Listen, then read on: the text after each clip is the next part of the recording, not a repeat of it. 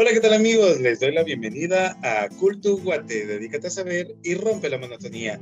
Yo soy Guayo y hoy vamos a tener el gusto de entrevistar a un gran maestro y amigo. Así que le damos la bienvenida a Luis Rodrigo Carrillo Flores. Bienvenido, Rodrigo, gusto tenerte acá. Es un honor de verdad poder compartir esta noche contigo. Muchas gracias por la invitación, muy amables. Aquí con ustedes Qué bueno compartir con ustedes un momento y sobre todo sobre arte y cultura. Es un gusto para nosotros, Rodrigo, porque uno de los propósitos de Culto Guate es dar a conocer precisamente todo el arte y todo el talento que existe acá en Guatemala y dar a conocer todos estos proyectos que grandes artistas pues realizan y que muchas veces llegamos a desconocer. Así que amigos, les quiero dar pues un pequeño contexto con respecto a Rodrigo Carrillo y para que conozcan un poco sobre lo que él ha realizado. Él es egresado de la Universidad de San Carlos de Guatemala como licenciado en arte. Trabaja la tesis de la maestría en Historia del Arte en la Escuela de Historia de la misma universidad. Como periodista ha sido corresponsal de la revista Geo Mundo en 1986 y para temas de población de la agencia de noticias Interpress Service en 1990 a 1994. Jefe de Información Nacional del periódico Siglo XXI en 1999. Jefe de suplementos del diario de Gráfico 1989. Director de la revista universitaria Universidad de San Carlos de Guatemala de 1995 a 1996. Fue secretario de Asuntos Específicos de la Presidencia de la República del 2000 al 2002 y embajador de Guatemala ante el Reino de España en el 2002 al 2004 y en el 2006 fue coordinador de comunicación institucional del Programa Nacional de Resarcimiento. Dirigió la comunicación del Ministerio de Finanzas Públicas en el 2009 al 2010 consultor en temas de comunicación para el desarrollo y comunicación institucional para instituciones como GTZ, UNICEF, PNUD y Acción Ciudadana. Participó en el segundo encuentro de periodismo científico Caracas, Venezuela, 1990 en el seminario sobre temas de población y desarrollo Bogotá, Colombia, en 1990, en el taller de actualización periodística organizado por la agencia IPS en Santiago de Chile en 1991, fue seleccionado para el seminario de ética periodística organizado por la Escuela de Periodismo de la Universidad de Florida y en el seminario Taller de Redacción de Reportajes y Noticias Ambientales organizado por la Escuela de Periodismo de la Universidad de Florida y la Organización de Estudios Tropicales de Costa Rica en 1993. Esto es para que tengamos un poco de idea de lo que ha realizado el maestro Rodrigo Carrillo. También quiero que conozcan un poco sobre lo que él ha realizado en, el, en la rama del arte. Se ha destacado en la literatura, pues ha cultivado los géneros de cuento, poesía y dramaturgia. Ha publicado dos libros y tiene cuatro pendientes de editorial. En el arte del teatro ha trabajado desde joven en diferentes montajes teatrales y de otras artes escénicas. Se formó en el grupo Teatro Club que dirigió el maestro dramaturgo Hugo Carrillo, donde trabajó como técnico en la rama de vestuario, maquillaje e iluminación, y fue asistente de dirección del referido dramaturgo. Ha puesto en escena varias obras como productor y director, entre ellas Canto Garífona del maestro David de Candarias, Sueño Profundo y Vacío de Hugo Carrillo. ¿Ha leído usted a Hugo Carrillo? Creación colectiva, El orito fantasioso de Hugo Carrillo, Un milagro en Navidad de Felipe Valenzuela, Los cuentos que cuentan de Brenda González, El festín de los cuervos y Verde como marciano de la dramaturgia propia. En la rama de música trabajó en la creación lírica de piezas originales para el grupo Hafrich y además ejecutó la percusión menor en grabaciones y presentaciones. Así que Un gusto de verdad tenerla acá, maestro. Y pues más que una entrevista, que esta noche sea más una noche de tertulia, maestro. Así que nuevamente, bienvenido. Gracias, muy amable. ¿Cómo está, maestro? Un gusto platicar con ustedes. A ver, eh, ¿en qué tópicos quieren que platiquemos? Yo con mucho gusto. Pues vamos a hacer casi como una línea del tiempo, maestro, para ir conociéndolo un poco más, para poder descubrir su trayectoria, para poder saber también sobre cuáles son sus fuertes en el área artística y pues así también estar más al pendiente de todo el trabajo que usted puede realizar en diferentes etapas de, del año, ¿verdad, maestro? Ustedes me orientarán qué es lo que quieren conocer, qué, qué detalles puedo yo mencionarles. Entonces comencemos con ustedes manden. Claro, maestro. Por supuesto, buenísimo, buenísimo. Eh, Tal vez iniciando con una, una pregunta básica, mi amigo, que veo de bastante importancia para, para nosotros y para toda la gente que va pues, a ver este, esta entrevista. ¿Cómo surgió el interés por, por tu interés por la literatura? Por la literatura. Bueno, es mm, porque la familia, en la familia, muchos de las familias se han dedicado a las letras, entonces crecí en medio de un mundo de letras eh, mi padre, el escritor, de cuentista, eh, mis tíos dramaturgos, mis abuelos escritores también. Eh, y esto llevaba a que a la casa llegaran los amigos de ellos, también literatos, a tertulias, a compartir publicaciones. Entonces, desde muy pequeño he tenido relación, relación con, directa con las letras. En esa misma línea, maestro, la siguiente pregunta es eh, sobre dos libros que usted tiene publicados. ¿Nos podría mencionar sobre qué tratan estos libros que usted ya Claro. El primer libro fue un libro de cuentos eh, que fue más o menos como 1995. Yo trabajaba en Diario El eh, Siglo XXI y me invitaron a que publicara un libro en la imprenta de este diario. Entonces yo tenía una colección de cuentos eh, basados fundamentalmente en historias de la ciudad, ¿ya?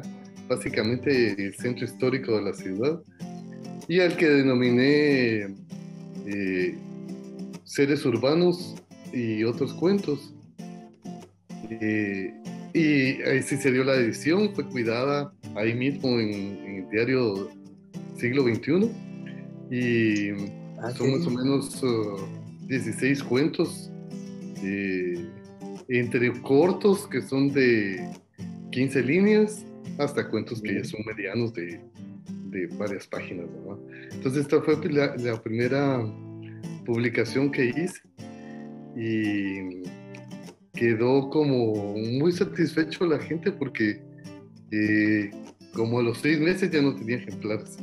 Hasta hace como más o menos el año de la pandemia, no, un poco antes, en el 19, eh, me escribió Ana, Ana Cofiño, que es la dueña de la librería El Pensativo. Eh, se había quemado el Pensativo en algún momento y ella tenía ahí eh, en consignación algunos ejemplares y me dijo, rescaté unos, aquí te los tengo y los fui a traer.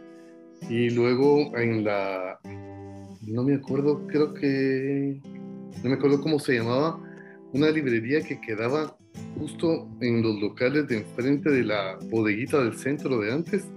Ahí también la, la incluyeron esa, esa librería y me, me, llamaron y me dijeron que me tenían como 50 ejemplares de ese libro.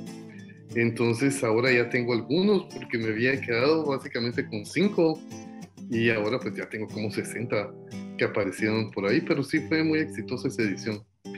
Y el segundo libro fue años después, como en el 2001, 2002 tal vez, que es un libro de poesía.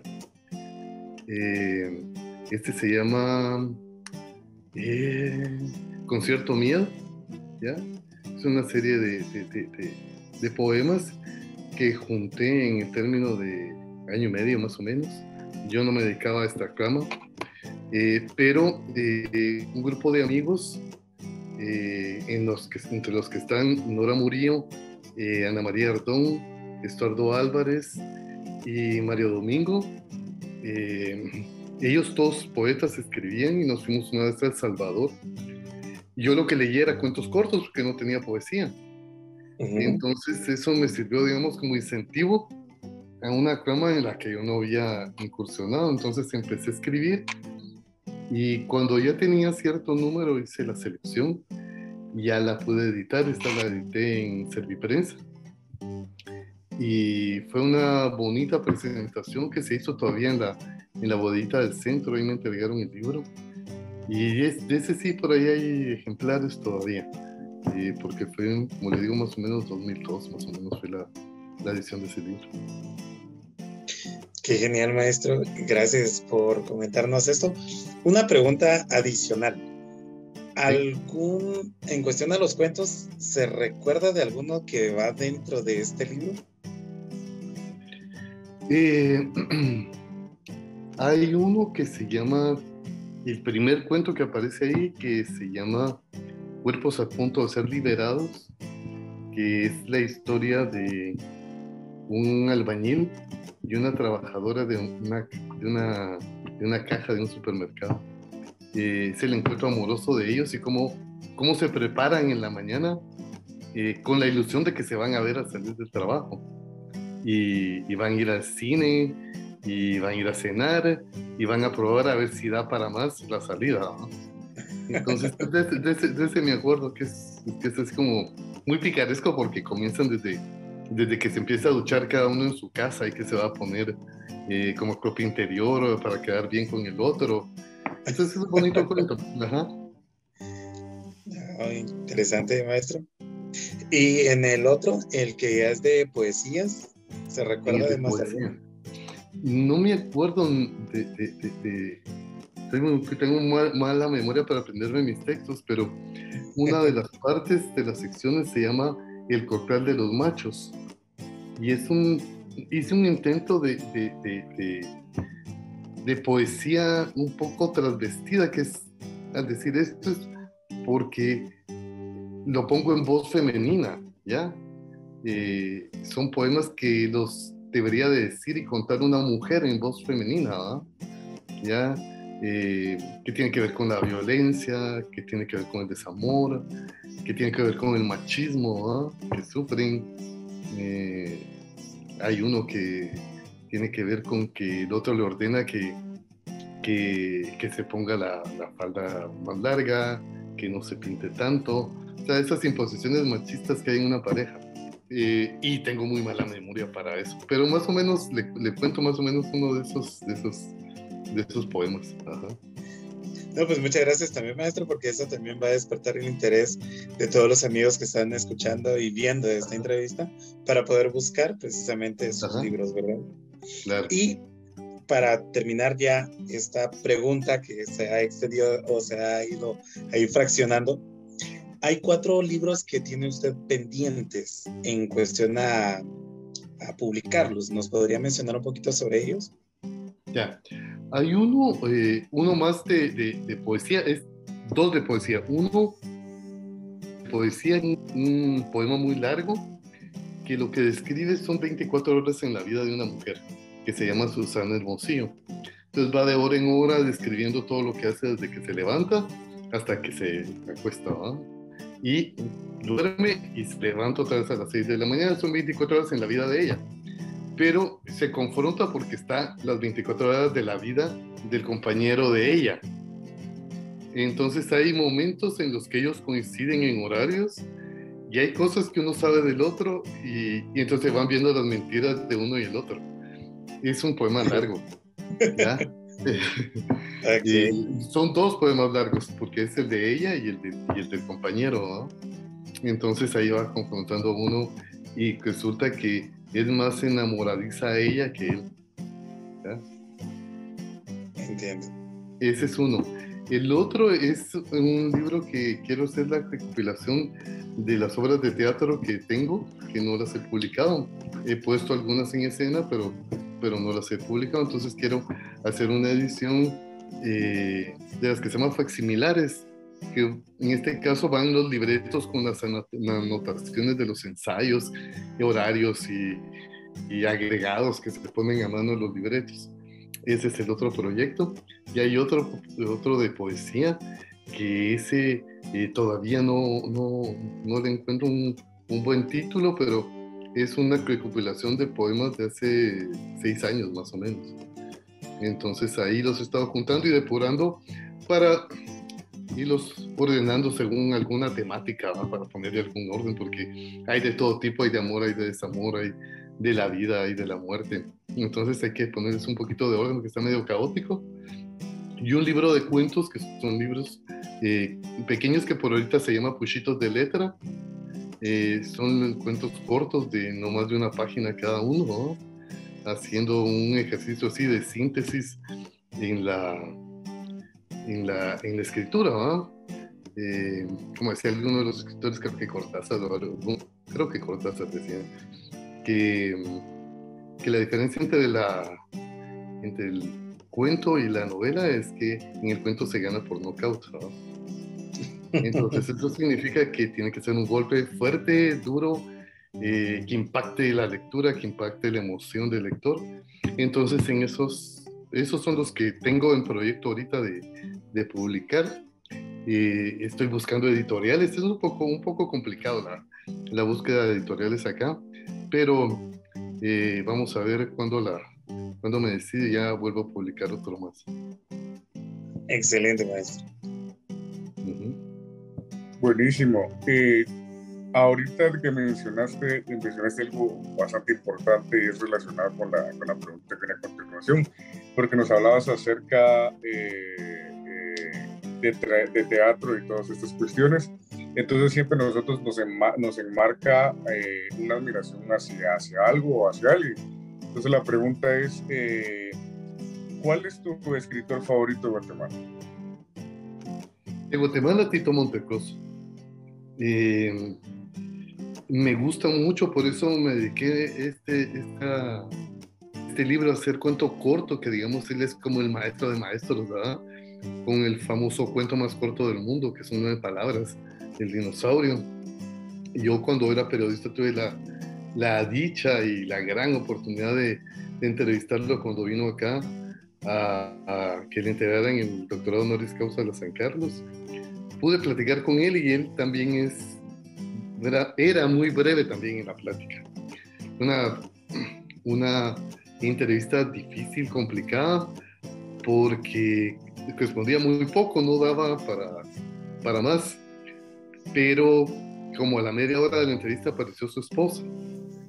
Y ya, con, estando con ella, ya pudimos hacer una bonita tertulia eh, entre ellos dos, Bárbara y, y, Tito, y una compañera periodista mujer con la que me había acompañado a la entrevista.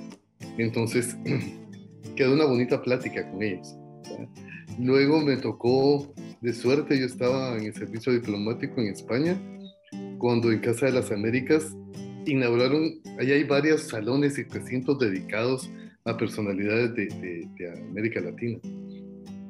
Y había una sala muy pequeña, como biblioteca, quizás de unos 40 metros cuadrados, que era como, es como el recinto más pequeño que hay ahí, y le pusieron Tito Montecoso a, a esa sala en casa de en, sí, en Casa de las Américas en, en Madrid y me invitaron a la inauguración. Y ahí les conté un poco esta anécdota de lo difícil que me fue la primera hora de la entrevista con Tito Montecoso, porque así como escribía, así era de breve para hablar también. Muy bien, maestro. Y ya que el, el proyecto de Culto Guate, pues también es dar a conocer el talento guatemalteco, también es dar a conocer historia, cultura y todo lo que nos representa como país.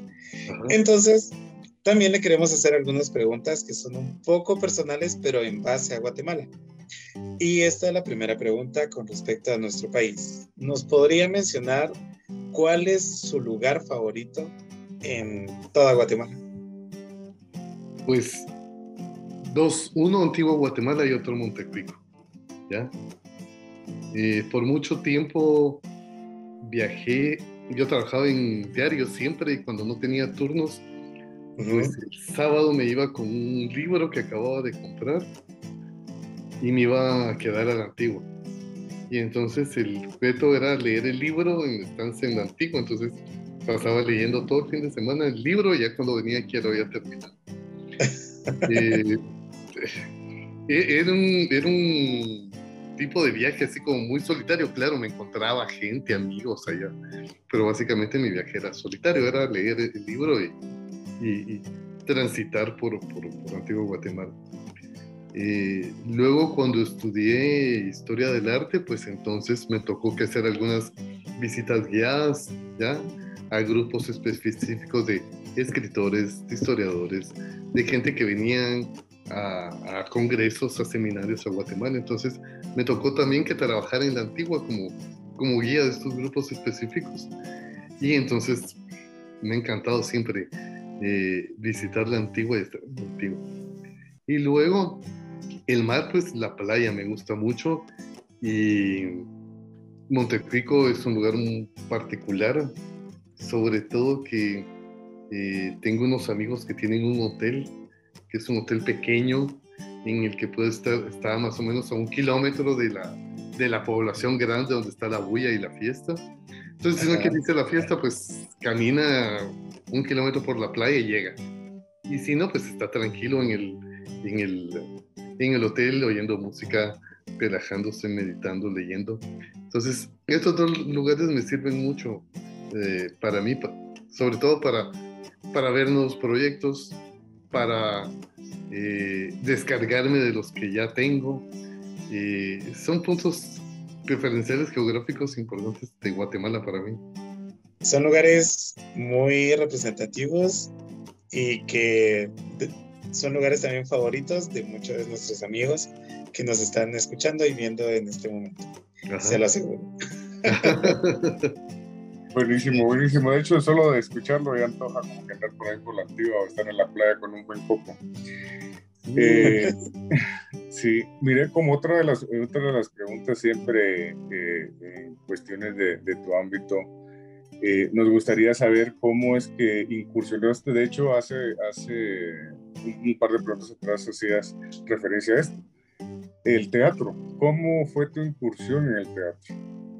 Ya, también familiar. eh, mis familiares siempre estuvieron metidos en, en teatro. Hugo dramaturgo, director de teatro. Eh, Raúl Cacrío, su hermano, casado con Norma Padilla, también primera actriz. Eh, tuvieron compañías de, teatro de niños, teatro de adultos, teatro de títeres. Eh, me acuerdo más o menos mi primera pasadita en un, escenario. fue en un teatro de títeres que tenían ellos y viajaban por, por los hospitales, por las escuelas dando funciones para niños, pero los domingos estaban en el Teatro Gaden, que quedaba en la octava avenida entre 12 y 13 calle, ya no existe. Eh, y entonces era en las mañanas de títeres para niños. Y tenían eh, un, dentro de los montajes esta canción de, de las vocales de Cri Cri. Entonces uno de los muñecos, una muñeca que manejaba Norma Padilla, cantaba la canción. Y dos primos y yo éramos los encargados de pasar las letras grandotas en el teatrino, ¿no? La A y la pasaba, y, ya iba a traer la, la, O y la pasaba. Eso fue, quizás tenía unos 8 o 9 años, tal vez, esa, esas, estas primeras tareas y trabajos que me tocaron en el teatro. Y bueno, después ya vino el estar de, pendiente de estar en las obras, de ver eh, todo el trabajo, digamos, de montaje, todo el trabajo técnico. Eh, entonces, un tiempo me interesé mucho por trabajar la utilería y, y, un poco hacer trabajos de utilería, en diseño de vestuario también, de luces. Entonces fui conociendo un poquito de, de todas las ramas técnicas que componen el, el quehacer del teatro. Y finalmente, pues, bueno, tuve la dicha de, de, trabajar en el Teatro Club, que era el grupo de, Hugo Cactío, que pues aparte de, de, ser pariente de tío muy querido, pues fue un gran maestro en, en las artes escénicas y en el arte de la dramaturgia. Porque sucede que el teatro tiene dos momentos. El momento literario, que es la dramaturgia. Gracias a la dramaturgia sabemos cómo es uh, Edipo Rey, ¿ya? Y lo podemos sacar, leer y ponerlo en escena. O Romeo y Julieta.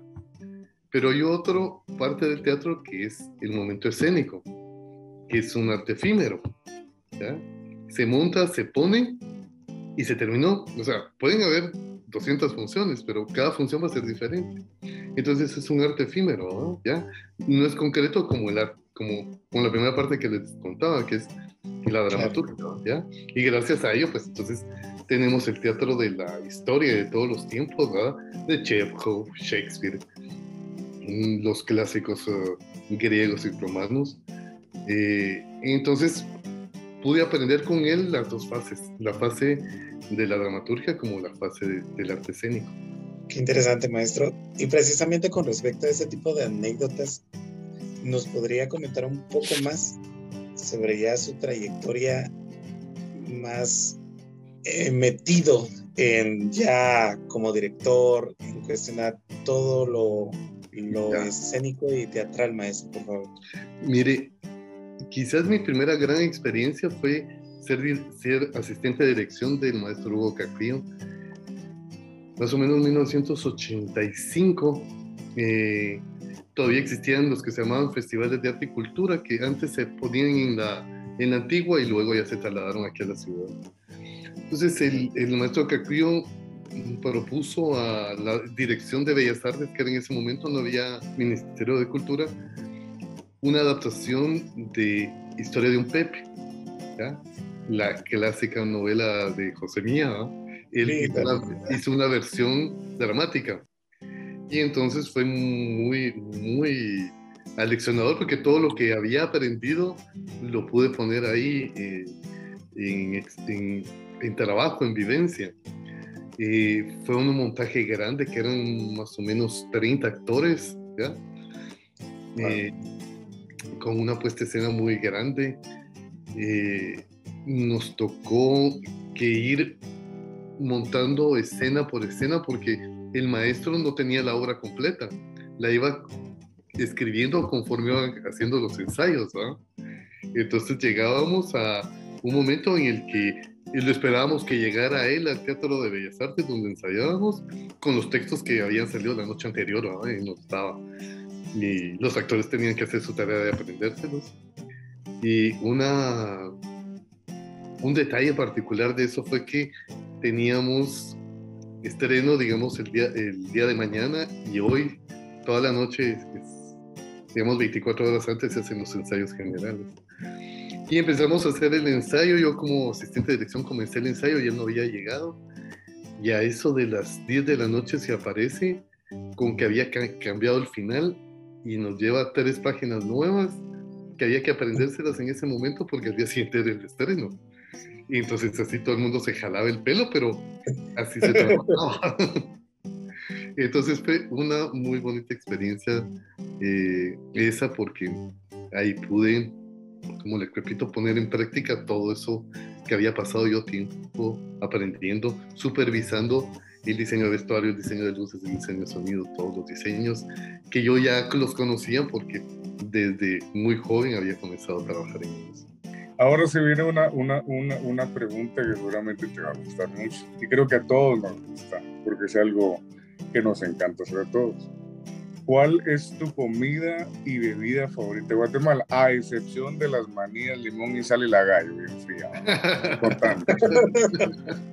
Bueno, el, el, el pepián en sus versiones cambiantes de color que hay, colorado, medio colorado y negro, pues me encanta, me encanta, es mi platillo favorito el, el, pepián, especialmente el pepián de San Felipe en Antigua, Hay un lugar muy particular donde hacen quizás para mí el mejor pepián de, de, Guatemala.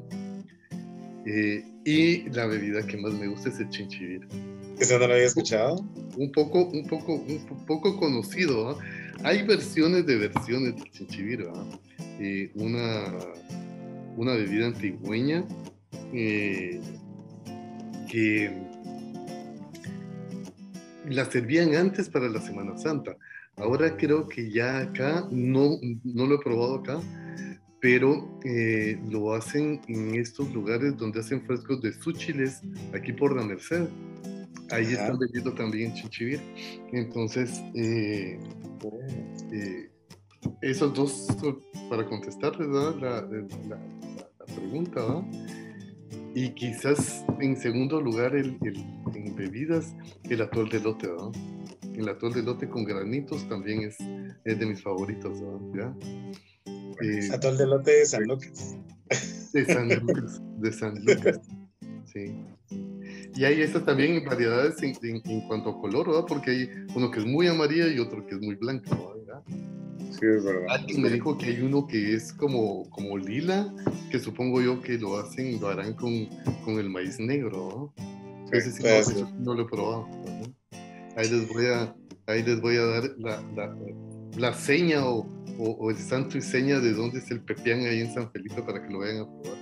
Me parece, nos parece, nos parece. Muy bien, maestro. Aunque también tengo entendido que el pepián de Santiago Zacatepeques es muy bueno. Sí, sí, es muy bueno también. Ahí comí yo para, creo que fue una festividad de una de las cofradías. Hace muchos años ahí probé. Ahí, ahí y, en, en, San Pedro. En, San Pedro y, y San Juan. Ajá. Sí, hay muy buen pepián también. Yo creo que no dio hambre. sí, algo que también quería mencionar con respecto al atol de lote, que últimamente lo han estado haciendo desde que a veces le están agregando maicena. Entonces, mm. ahí afectan mucho el sabor original de la auténtico atol de lote. Entonces, recuerdo que les quiero comentar, es un paréntesis para como anécdota.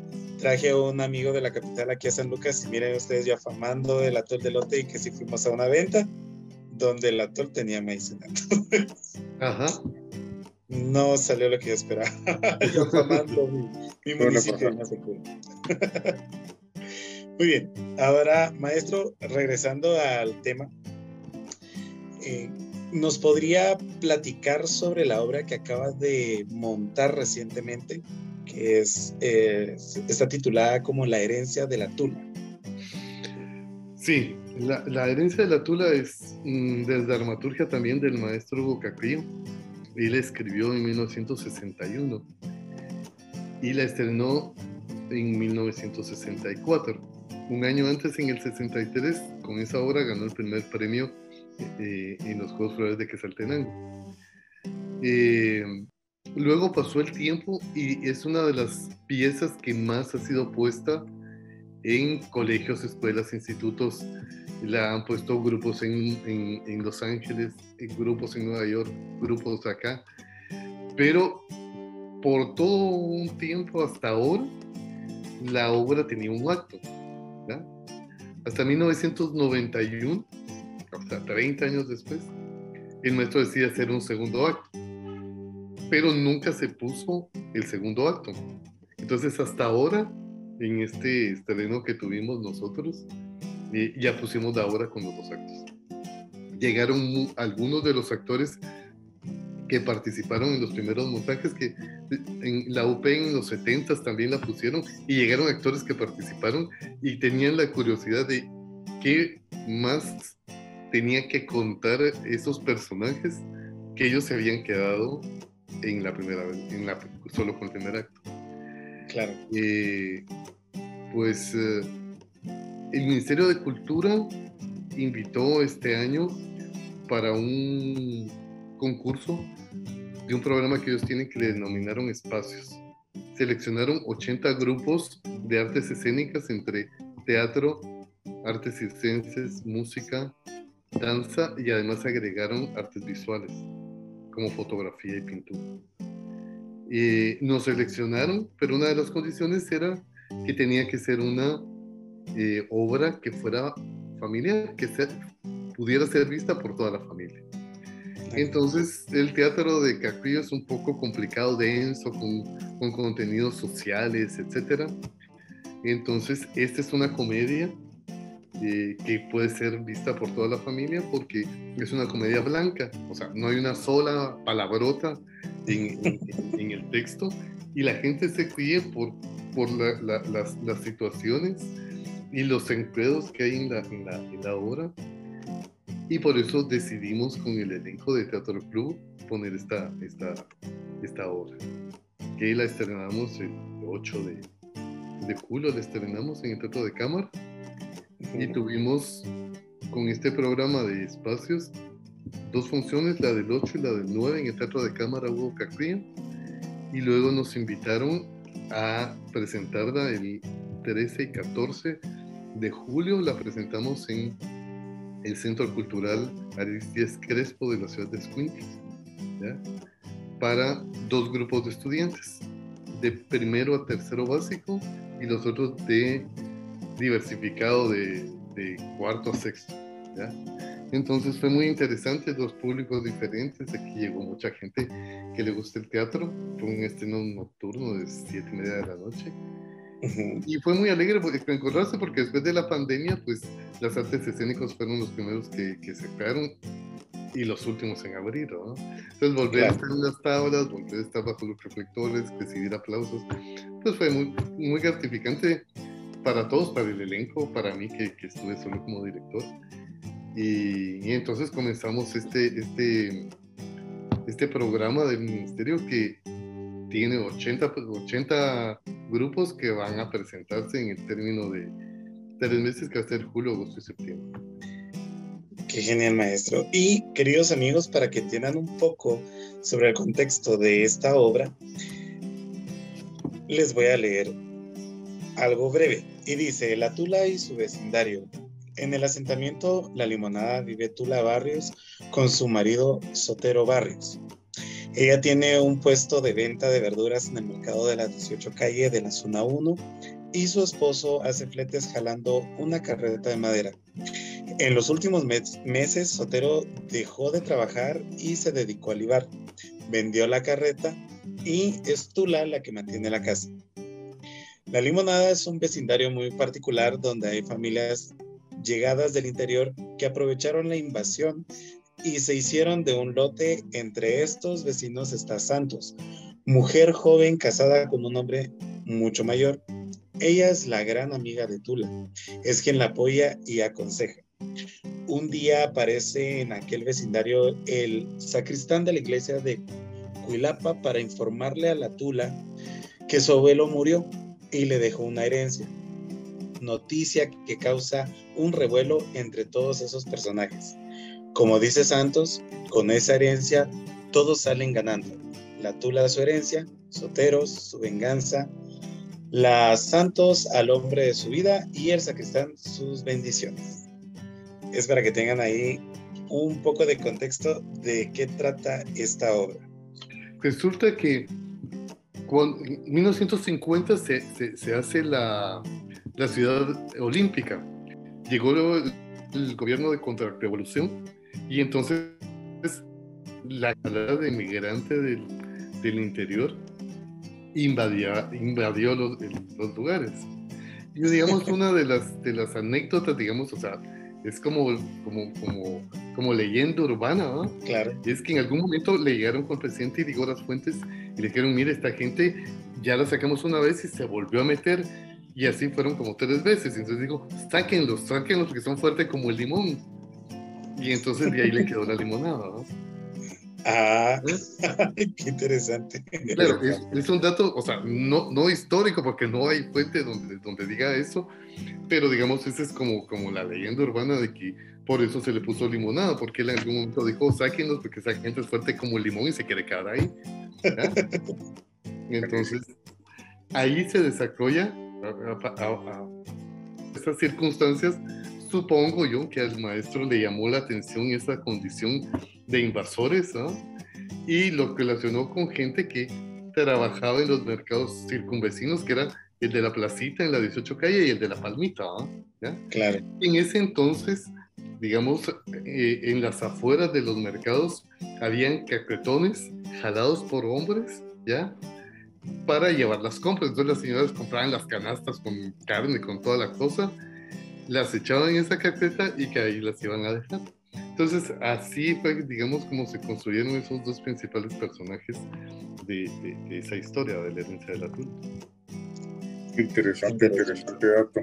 La verdad es que siempre nos aportas algo interesante y, nos agrada poder escucharlo y a toda la gente que está pues viendo esta entrevista y la mirará al futuro.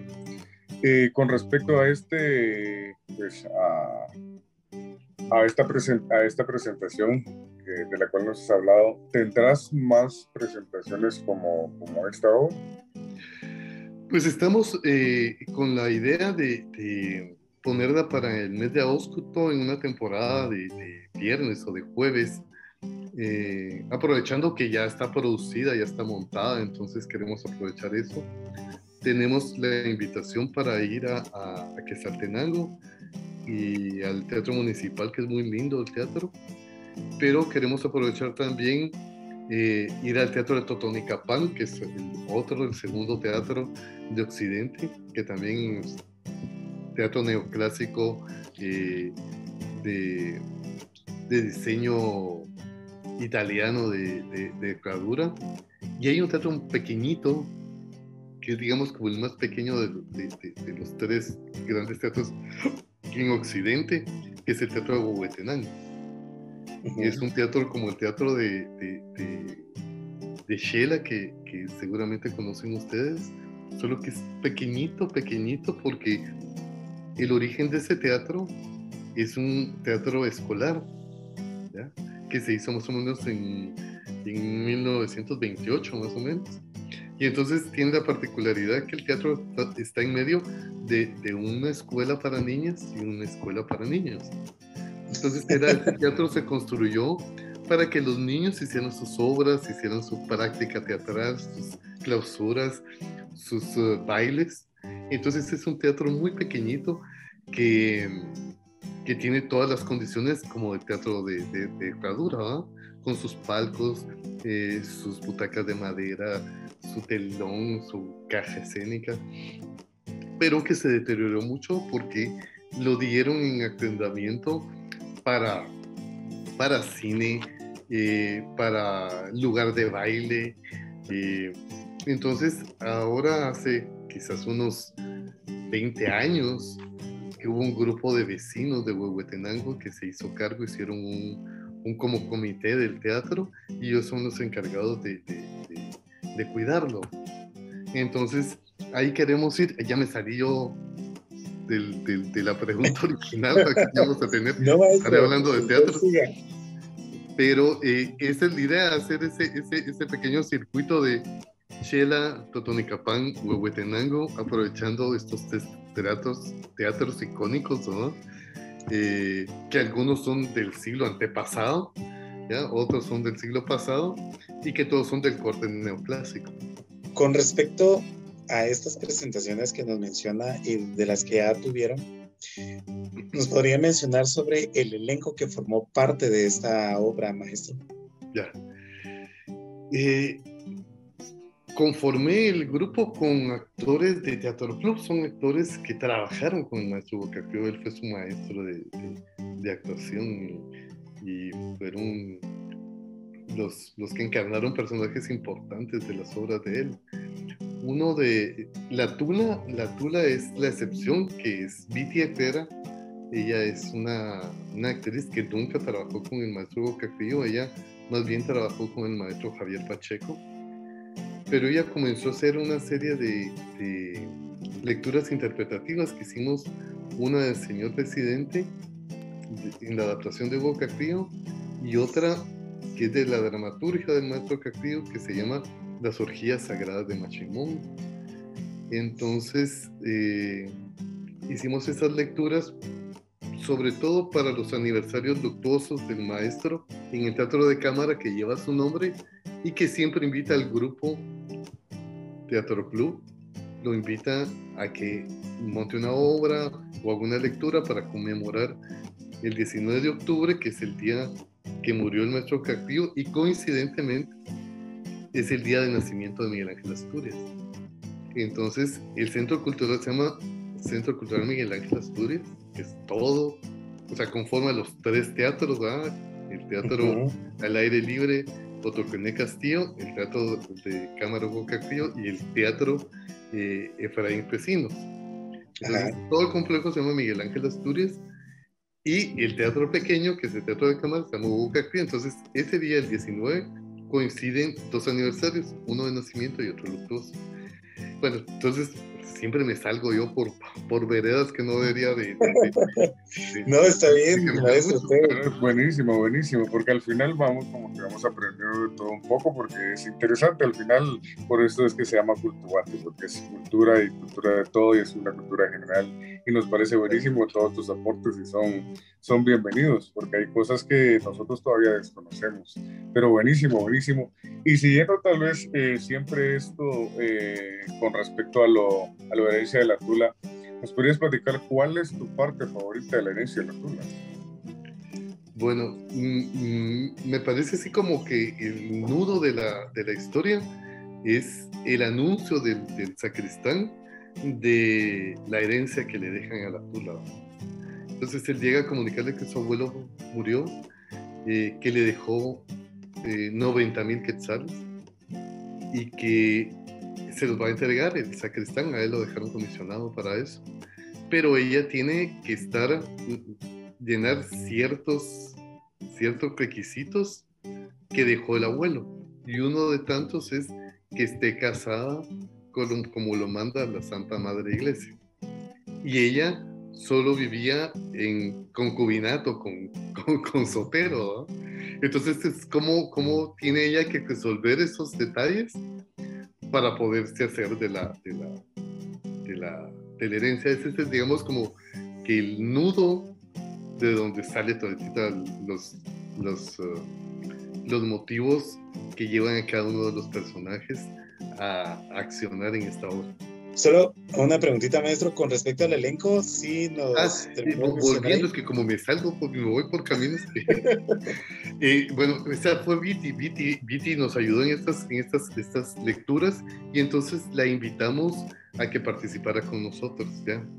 Y luego los otros sí son de Teatro Club, que es el maestro Luis Escobedo, eh, que también es dramaturgo, también recibió clases con él, eh, se formó también en Venezuela, en México eh, y en Nicaragua. Eh, Evelyn Torres, que es, digamos, una actriz que cuando comenzó a, actuar en los elencos del Maestro Gocacrio, ella era estudiante del Inca y tenía 16 años. Ahora ya es madre de familia, etcétera, etcétera. Y esa actriz es de las gentes que yo admiro en este medio árido de, de, de Guatemala, que cuesta mucho, digamos, en sembrar y que le den flores en medio de tanto desierto, eh, de las gentes valientes que decidió, de, ella se graduó de, de perito contador, pero nunca quiso en su vida trabajar de perito contador. Y ella siempre ha trabajado como actriz, ¿ya? Siempre ha trabajado como actriz, ¿ya? Entonces, ahorita tiene 55 años y, y 40 años de, estar en, las tablas más o menos, ¿no? Pero, pero ella nunca quiso dedicarse a otra profesión porque ese, esa es mi profesión, yo soy actriz. Y el otro es Minor Sagastume, que es, él era alumno de la Universidad Popular en 1974 cuando montan la versión dramática del señor presidente. Y hicieron, creo que más de 150 presentaciones de la obra. Y en uno de esas, eh, un director extranjero, argentino, que vino por acá, lo invitó a que fuera parte de su, de su compañía y se fue por un tiempo a trabajar a, Sudamérica, a Argentina, Chile, Uruguay. Y entonces ellos son los cuatro actores, eh, dos actores y dos actrices, que los invité yo para que hicieran el trabajo de la herencia de la Tula, que originalmente hicimos con las dos, como les contaba yo, de los, los, dos actos, cuando el maestro Cacrio cumplió 25 años de muerte, hicimos la puesta de las dos escenas en una pequeña temporada de tres miércoles en el Teatro de Don Juan. Y esa vez el, el elenco estaba conformado por Brenda González, que ustedes quizás la conocerán más como La Vale, que tiene el personaje de la Valeria. Ella hacía la Tula. Y Byron Casali, que es un actor eh, egresado de, Teatro Abril, hacía el papel de Soter. Y Oscar Monzón, que es otro actor que ahora trabaja en el Congreso, en comunicación del Congreso, hacía el sacristán. Solo Evelyn Toques es la que quedó de ese primer montaje. Y una de las cosas es que ellos no podían trabajar porque una de las condiciones que ponía el Ministerio de Cultura es que los que trabajaran en la obra no tenían que tener contratos con el Estado. Y resulta que Oscar trabaja en el Congreso, Brenda González Lavalle tiene un programa en TGW y Byron Casari estaba trabajando para algo con el Ministerio de Cultura. Entonces tuve que variar el elenco primario y poner, eh, sustituir estos tres actores. Híjoles. Maestro, y hablando siempre con respecto a los personajes, ¿cuál es su personaje favorito en la herencia de la Tula? Eh, la Santos. La Santos es la, la, vecina metida, cusca. Eh, es la que tiene más, más detalles, digamos, de color como personaje, ¿verdad? ¿Ya? En esta ocasión, la actriz decidió eh, que, que, su personaje fuera chapetona, ¿verdad? Entonces tiene un hablado, un hablado extraño que algunas gentes del público me decían, pero ¿ella tiene frenos o, así habla? No, así habla el personaje, pero, pero no ella. ¿verdad? Entonces es un, es, es quizás el, el, personaje más florido de, de, los cuatro, ¿no?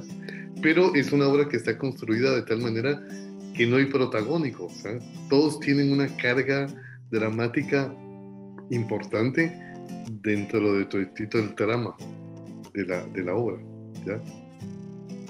Ah, ok. Buenísimo. Y con respecto siempre a tus, a tus proyectos eh, en el ámbito eh, en general, ¿qué más proyectos eh, tienes en mente para, para lanzar o qué proyectos tienes para este año? Bueno, para este año pues terminamos con, con, con la herencia de la Tula. Eh, estamos planificando eh, poner una obra de teatro que se llama, que es para fin de año, que se llama Un Milagro en Navidad, que es de Felipe Valenzuela. Eh, esos son los dos, el otro proyecto, digamos, de, de, teatro que tenemos. Y nos han invitado para que hagamos lo que se llama café teatro, estos, estas puestas en escena que se ponen en restaurantes y lugares. Pero nosotros, eh, ¿cómo, decirlo? No queremos hacer, digamos, la comedia de, tradicional, digamos, de esos lugares. Entonces, estamos haciendo el proyecto de hacer unos entremeses que eran pequeñas obritas de la época del siglo de oro español para adaptarlos a, circunstancias actuales y poder hacer este tipo de teatro que, que, también es muy agradecido. La gente llega, come y se divierte al mismo tiempo, pero es otro, otro, hay que digamos como hacerlo de tal manera que sea cómodo para el actor y sea cómodo para el comensal también, ¿ya? Porque muchas veces hay, hay puestas en escena que incomodan al, al, actor porque el actor necesita básicamente concentración, ¿verdad? Y están pasando los meseros y sirven y quitan y ponen. Entonces, creo yo que sí hay que hacer, digamos, ese teatro, pero hay que hacerlo de una, de una manera que, que todos quedamos contentos. Buenísimo. Buen punto, maestro. Yo tuve la oportunidad de ver, como usted dice, ¿verdad, maestro? En cuestión a una obra de teatro en un restaurante, que sí era obra, eh, no era, digamos, algo basado en comedia. Y pude notar precisamente eso, que incluso en lo que estaban sirviendo la comida, algunos estaban platicando. Entonces, creo que sí, llega afectar precisamente la atención o la concentración del actor, ¿verdad? Ya que está la técnica, ¿verdad, maestro? Que utilizan los actores y actrices de lo del sí mágico, ¿verdad?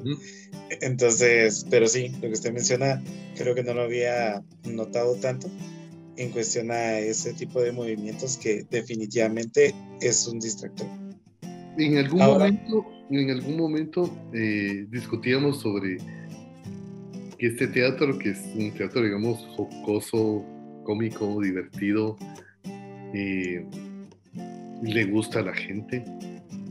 Eh, y yo creo que lo ideal para, para, para el país, pues, para todos los países, es que haya tal variedad de, teatro que el, sea el, el, público el que decide, pues, o sea, puede haber un teatro clásico griego, puede ser un teatro shakespeariano, otro de Chejo, otro de dramaturgos latinoamericanos, otro de dramaturgos jóvenes, o sea, pueden haber creaciones colectivas.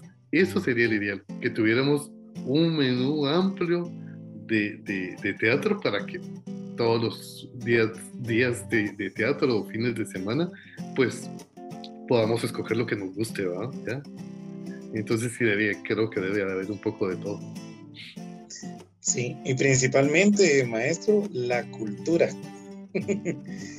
del disfrutar del teatro, porque lastimosamente aquí en Guatemala pues sabemos de que la cultura o la, el interés cultural pues es un poco bajo, ¿verdad? Pero pues precisamente para esto son estas entrevistas, para eso es que está Cultuguate, para poder despertar ese interés y para poder apoyar todo ese talento guatemalteco que tiene muchas actividades, muchos montajes y que muchos son eh, gratuitos y que aún así a veces la población no asiste también, ¿verdad, maestro? Entonces... Claro. Mire, eh, en, en Escuinta, la, la, puesta en escena en Escuinta de la primera fecha que tuvimos allá, que fue el 13 de, de julio, fue entre semana, fue el miércoles pasado. Eh, tuvimos la, la, una experiencia muy importante porque resultó que llevaron alumnos de un instituto de un municipio de, de, Escuintla, que era la primera vez que iban a ver teatro. Entonces quedaron así como muy impactados de ver Qué un grupo de, de, de, actores les cuentan una historia, pero están ahí en vivo, y las luces y toda esa magia que carga el teatro, de, las luces y el vestuario, y, y, que se oscurece la sala. O sea, para ellos están así como muy impactados. Son, eran jovencitos de entre 13 y 15 años, ¿ya? Hombres y mujeres que están así como con, con, impactados por la experiencia de vivir su primera obra de teatro. Qué alegre, maestro. ¿Ah? Y esperemos que eso siga, que se mantenga también en cuestión al arte, ligándolo a la educación, porque lastimosamente pues, han estado como quitando y disminuyendo más todo el aspecto artístico en la educación, pero esperamos que se logre rescatar absolutamente todo el arte en la educación y pues principalmente en Guatemala, ¿verdad? Que podamos apoyar el arte, el talento, los proyectos, todos los artistas que han puesto en alto el nombre de Guatemala y pues que conozcan cada vez más trayectorias, que conozcan proyectos y que, conozcas, que conozcan todo el legado que incluso ya pueden estar dejando grandes eh, maestros y pues dentro de ellos usted, ¿verdad, maestra? Así que esperamos que eh, poco a poco ese apoyo pues vaya aumentando, ¿verdad? Y ahora, maestro, vamos con otra pregunta de nuestro país y quisiéramos saber cuál es su tradición favorita de acá de Guatemala. Pues la Semana Santa. Ah, eh, Sí, la Semana Santa me parece que es así como la, gran tradición y el compendio de, de, mucho de lo que somos los guatemaltecos. La Semana Santa como buena construcción del, eh, imaginario eh, político religioso del país, pues está hecha a partir de la exaltación de todos los sentidos. Entonces tenemos que hay, hay sonidos, hay cosas visuales, hay cosas de, tacto, de textil, como en la de las alfombras, la seda de las, de las túnicas. Como les decía, de sonidos, están las marchas, está el sonido de lo que va atrás de la procesión, que, que son los heladeros, que son los que venden los chupetes, eh, eh, está los sabores, o sea, la comida particular de, de, esa época, ¿ya? Eh, tanto la tradicional como la hora nueva, o sea, la, la, que venden en las carpetas que van atrás y adelante de la procesión. Entonces creo que es una saturación de todos los sentidos, desde que empiezan a caer las primeras jacarandas y empezamos a ver esas alfombras moradas por las calles, ya nos empieza a decir, bueno, la Semana Santa ya está por acá, ya viene la cuaresma. Yo no soy religioso, pero incursioné en la tradición por algún tiempo como cargador en la, en la procesión de la Merced de la Antigua, porque quería ver la tradición desde dentro, y solo siendo partícipe era posible meterse en esos detallitos que ahora, digamos, entiendo, digamos, a, a mis amigos cucuruchos fanáticos, pero en el buen sentido de, de, fanáticos, que hablan, y, hablan y, oyen y, pasan oyendo toda la, cuaresma marchas. Entonces los entiendo, pero, pero conocí más la tradición porque incursioné un poco ahí en eso. Creo que es una, una manifestación en la que participan muchos guatemaltecos, ¿verdad? ¿Ya? Eh, hay muchos gente que, que, digamos, no es directamente religiosa durante el año, pero, pero son cucuruchos, ¿verdad? ¿Ya? Y a la hora de la hora, pues se ponen su túnica, van a hacer la cola para su turno, eh, construyen las, las alfombras, porque yo creo que que la viven de distinta manera. Hay gente que su tradición ha sido hacer alfombras desde que es niño, ¿no? Y hay gente que lo que se hace cargar, pues y hay gente que lo que hace es que hacen el bacalao y los cocotes en miel y todas las comidas porque ese día llegan, uno de esos días de la Semana Santa llega la familia de la casa y llega a comer y esa señora es experta en esos platillos y es lo que hace, es como participa en la Semana Santa, ¿ya? Entonces creo que es una tradición muy, muy que la llevamos muy, muy adentro los guatemaltecos y creo que es la que, y, es la que a mí más me gusta. Excelente, maestro. Y que dentro de lo que usted menciona en cuestionar los sentidos que totalmente se llegan a, a disfrutar en esta tradición está el olor de corozo y de incienso, ¿verdad, maestro? Ah, sí, sí. Ah, algo muy deleitante. Sí, sí, sí. Y, volviendo un poco al comentario que les hacía yo con Tito Montecoso en la entrevista, le decía que, que qué extrañaba de Guatemala. Y me dice, mire, me dice, lo que extraño es el olor a corozo. Entonces le digo, mire, lástima que no es época, porque era así como octubre, como finales de año la, entrevista. Y le dije, pues no le conseguía corozo para que se lo llevara y se le secara en el camino para que se viera el, olor. Pero sí, es, es un, un, aroma muy penetrante y muy particular de esa época. Eh, para todos, para todas las, las personas que verán este, este video y esta entrevista. Eh, maestro, ¿en qué redes sociales se le, se le, puede encontrar y cómo se le puede contactar?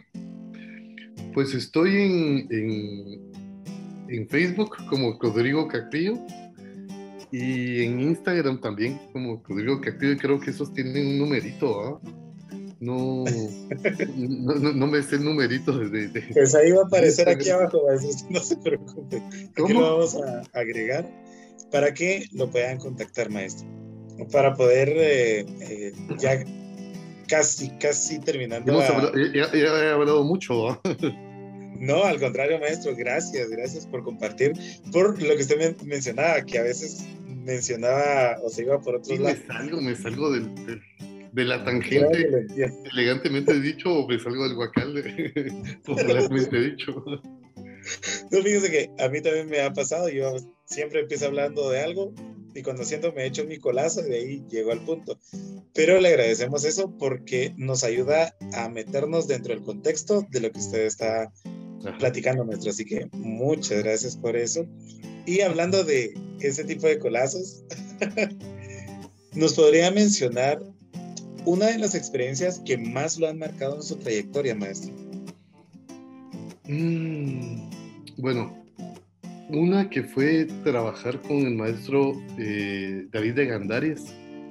Llegó a hablarme a mí porque tenía, estaba construyendo este espectáculo sonoro a partir del trabajo de investigación de la música garífona.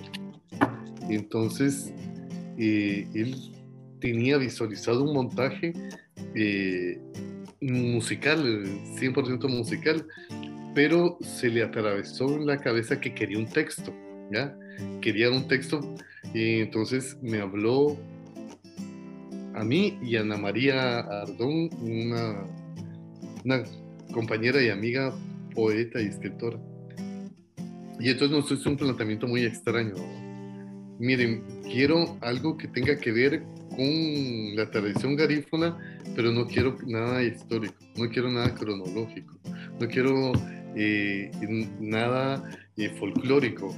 Entonces, ¿qué quieres? Mira, lo que quiero es una fumada.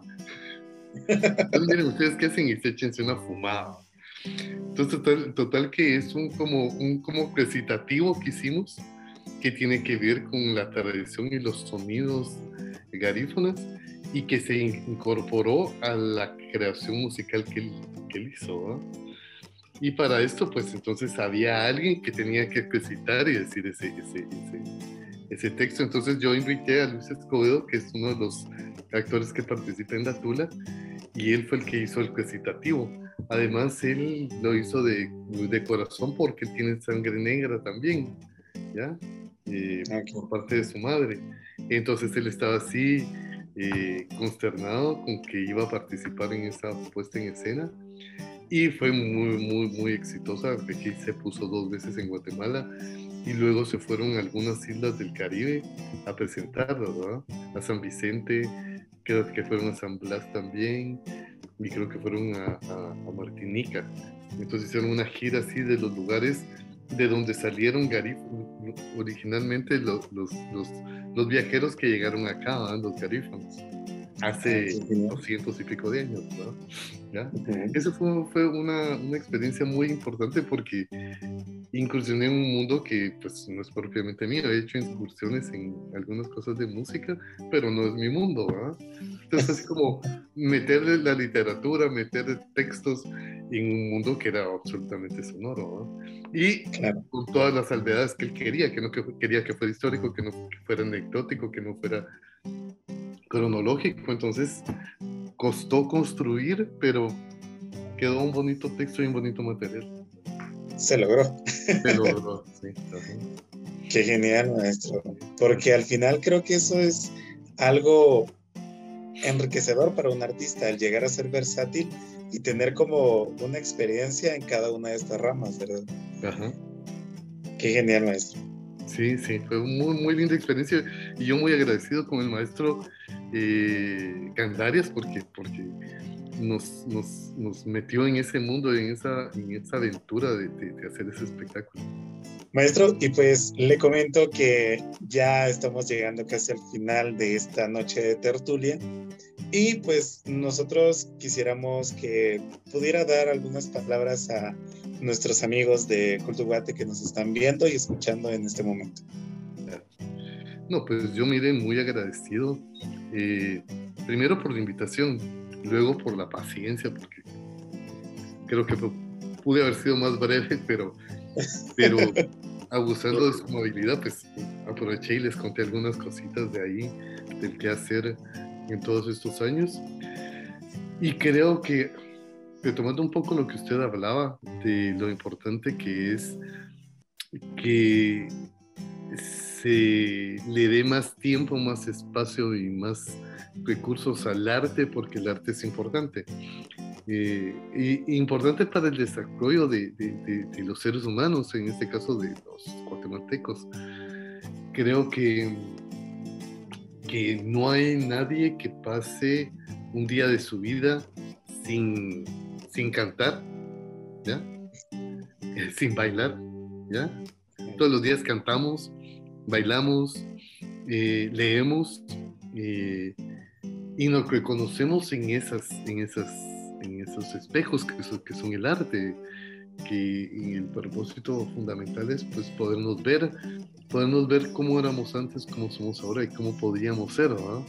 Entonces es importante para, para, para todos eh, desarrollarnos en el arte. Yo siempre he dicho, eh, incursiones si tienen ganas de hacer teatro, si tienen ganas de, pintar, si tienen ganas de, escribir poesía, háganlo. Quizás no vayan a ser pintores ni bailarines, pero van a entender y van a conocer lo que son esas disciplinas, van a poder expresarse, porque son medios de expresión. Antes les decía yo, eh, la escritura es un medio de comunicación con uno mismo en la primera instancia, ¿verdad? Yo me digo las cosas que yo me quiero decir ya y que me quiero contar y las pongo ahí en blanco y negro. Eh, y así son las demás manifestaciones. Y decía Borges que alguna vez le preguntaron que para qué sirve el arte. Y entonces eh, les dijo, bueno, eh, ¿para qué sirve el dinero? ¿Para qué sirve la comida? ¿Para qué sirve la vida? ¿Ya? para eso mismo, pues, para eso sirve el arte, ¿no? ¿Ya? Y el arte en todas sus vertientes. Eh, cuando fue ahora que fue la pandemia, pues nos tocó que ir a, a, buscar ayuda porque como toda la gente de las artes y sobre todo las artes escénicas se quedó parada, entonces la gente empezó a, a cocinar y a vender pasteles, a vender lasañas, eh, eh, se, las ingenió de qué manera se hacían de fondos. Entonces fuimos un poco a la Comisión de Cultura del Congreso a, hablar para que se les incluyera a los artistas entre, la población que había que darle ayuda. Eh, y se logró ahí una pequeña ayuda por medio del Ministerio de Desarrollo. Y luego, mucho tiempo después, del Ministerio de Cultura. Pero yo les, les, explicaba a los, a los, a los diputados que, que, el arte es tan amplio que tenemos en música, desde los músicos de academia, sinfónicos, hasta los guitarristas que se suben a los voces. Y pasando por mariachis y marimbas y marimbas orquestas. Y en el mundo del teatro está desde los de la academia que pueden, son capaces de montar Edipo Rey o, o, Hamlet, hasta los merolicos que están en la Sexta Avenida eh, diciendo chistes y anécdotas. Entonces, el, el, el mundo de, del artista es amplísimo, amplísimo, tiene un montón de veredas y todos contribuyen, todos ayudan a que tengamos una mejor vida, tengamos un mejor eh, caminar, porque como les decía yo, eh, necesitamos bailar, necesitamos cantar, necesitamos pintar. Y esto, si nos lo incentivan y nos dan los medios y el conocimiento desde niños, pues mucho que mejor, ¿no? Totalmente de acuerdo, maestro. Eso sería incursión en, en, en las artes, practíquenlos, apoyen a la gente que lo hace. La gente eh, necesita del apoyo, necesita del, del, aplauso, eh, de la de verlos, de admirarlos y de, y de decirles gracias porque están ayudando a nosotros a construir un, un buen país, una buena sociedad. Eh, estamos agradecidos con todos los artistas por eso, ¿Ya? Y, y, a la gente yo la convido a que, a que vaya a los espectáculos, que aplauda, que oiga a, a, a los artistas, que los respete, ¿ya? En todas sus manifestaciones, ¿ya? Desde el señor que canta en la Sexta Avenida hasta los machos de la Sinfónica, todos han dejado eh, tiempo, esfuerzo, sueño para poder hacer eso que, que, nosotros oímos, que nosotros vemos, ¿ya? Y que nosotros lo recompensamos con un aplauso. Gracias, maestro, gracias por sus palabras. Gracias. Entonces, eh, pues sí, qué, qué, gusto platicar con ustedes, jóvenes, eh, de, de, este caminar que es, que es el arte ¿verdad? en este país. Y para nosotros, como le decía al inicio, maestro, es un gusto, es un honor tenerlo en este espacio de, del proyecto de Cultuguate, que precisamente es para poder enterarnos de tanto que hacen los artistas guatemaltecos y que a veces llegamos a ignorar de todo lo que llegan a, a realizar. Y pues nuevamente, gracias maestro por la invitación, gracias por este tiempo que se tomó para poder platicarnos, para poder estar acá eh, con nosotros. Pues hasta acá la entrevista de hoy, amigos. Espero que les haya gustado bastante. Les recuerdo que nos pueden seguir en nuestras páginas sociales que están apareciendo en la parte de aquí abajo. No olviden darle like, suscribirse, activar las notificaciones y, por supuesto, compartir este tema con todos sus seres queridos. Y recuerda, dedícate a saber. Y rompe con la monotonía. Yo soy Guayo. Y yo soy Rodrigo Cacuyo. Mucho gusto. Hasta la próxima. Adiós, chicos. Gracias. Gracias, maestro, nuevamente.